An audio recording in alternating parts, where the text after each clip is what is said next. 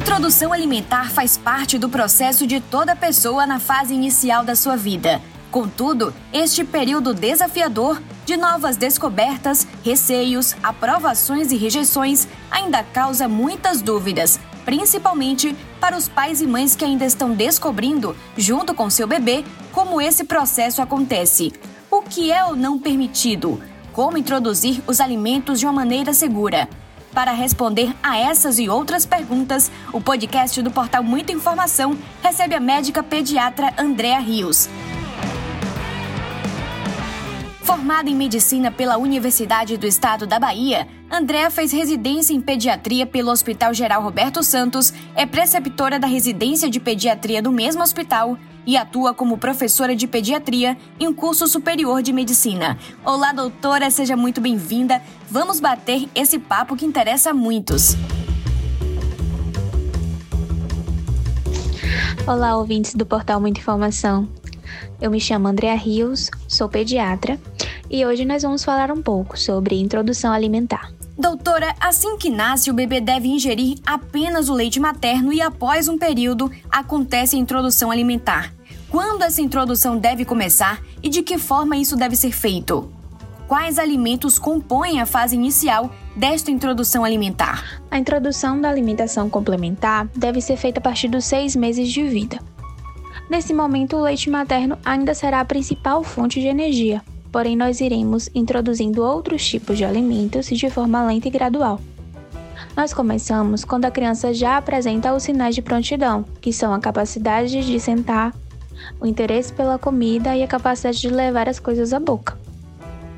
Geralmente começamos com, com as frutas, né, em dois horários, pode ser pela manhã e pela tarde, e a refeição principal, que é o almoço, claro que a gente só vai introduzindo, né, aumentando a quantidade de, e, e a variedade de alimentos conforme a aceitação da criança. Com o crescimento do bebê, novos alimentos podem começar a fazer parte da sua alimentação. Poderia nos contar um pouco como funciona essa evolução? Quais elementos podem ser inseridos e a partir de quais meses de vida? Iniciamos aos seis meses e vamos progredindo na quantidade e na variedade dos alimentos que a gente oferece. A partir dos 8, 9 meses, não se faz necessário o amassamento dos alimentos na forma de purê, como inicialmente é necessário. Deve-se cozinhá-los bem, numa consistência macia e oferecer separadamente no prato, para que a criança possa conhecer e reconhecer o sabor de cada alimento separadamente. Além das frutas, a dieta da criança deve conter cereais, grãos, carboidratos, proteínas, verduras e legumes. Não se deve utilizar sal, açúcar, alimentos industrializados ou ultraprocessados. O processo de amamentação nem sempre é fácil e, em alguns casos, os pais precisam complementar a alimentação do bebê com fórmulas. Quando e como isso deve ser feito? Como saber se o alimento materno não está sendo o suficiente para nutrir aquele bebê? O leite materno é o melhor alimento que nós podemos oferecer nos primeiros meses de vida para o bebê. Devemos incentivá-lo, apoiar as mães para que elas amamentem, intervir com conhecimento técnico quando for preciso para que essa amamentação tenha o máximo de sucesso possível.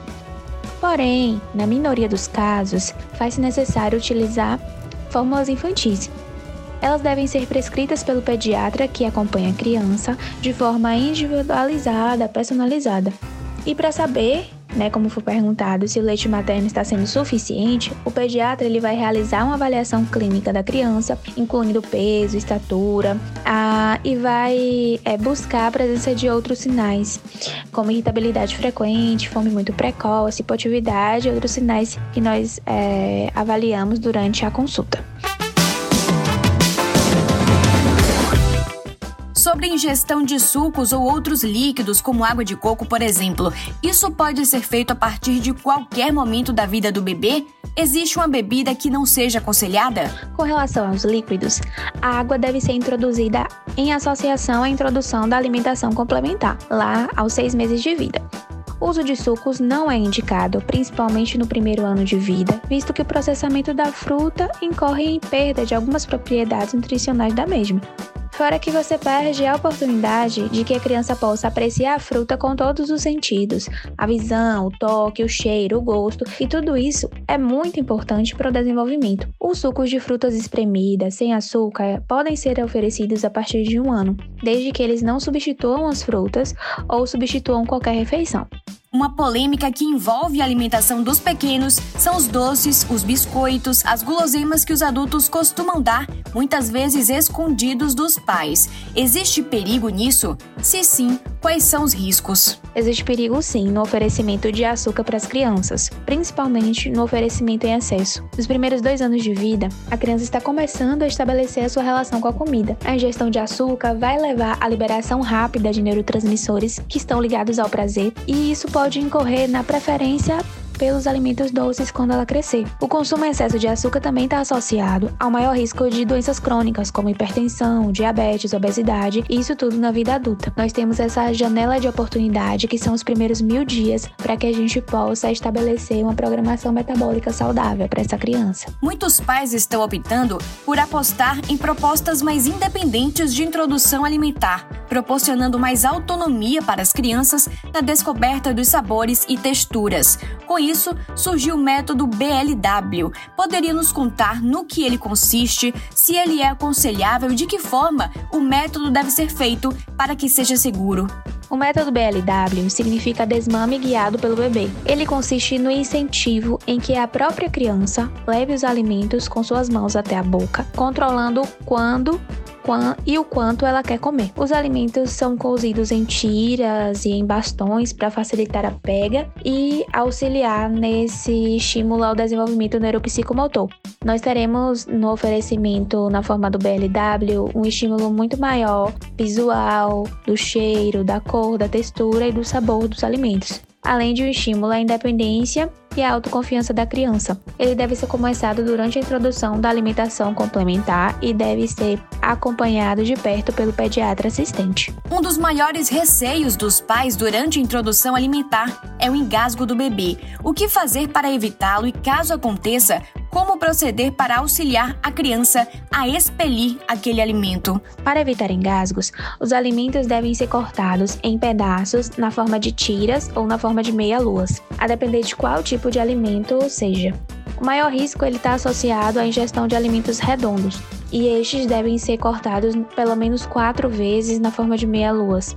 Caso mesmo assim um engasgo venha a ocorrer, deve-se proceder com a manobra de desengasgo pela pessoa mais experiente do local. Em caso de rejeição alimentar, o que deve ser feito caso o bebê recuse os alimentos que são apresentados para ele? Durante a introdução alimentar, é normal que a criança rejeite o alimento. Até rejeite muitas vezes, visto que o cheiro, o sabor, a textura, eles são muito diferentes do que ela está acostumada.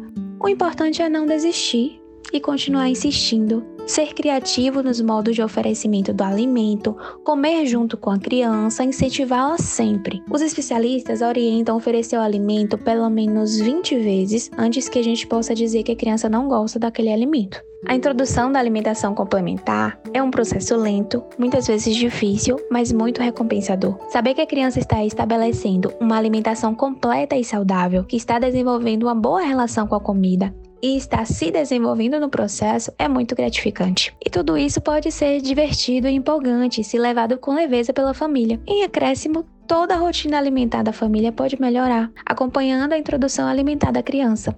Comer bem é um estilo de vida e todos nós deveríamos adotá-lo. Para saber mais e para retirar mais dúvidas sobre o assunto, procure um pediatra. Doutora Andréa Rios, muito obrigada pela sua participação aqui. Espero que possa vir mais vezes e tratar de outros assuntos que envolvam a saúde dos pequenos. Foi um prazer conversar um pouco sobre esse assunto que me empolga tanto, que é a introdução alimentar. Estou à disposição para retirar outras dúvidas sobre o assunto ou sobre outros assuntos pediátricos no meu Instagram, Andrea F.A. Rios, onde nós falamos um pouquinho sobre rotinas pediátricas e assuntos afins. Siga a gente nas nossas redes sociais e até o próximo podcast.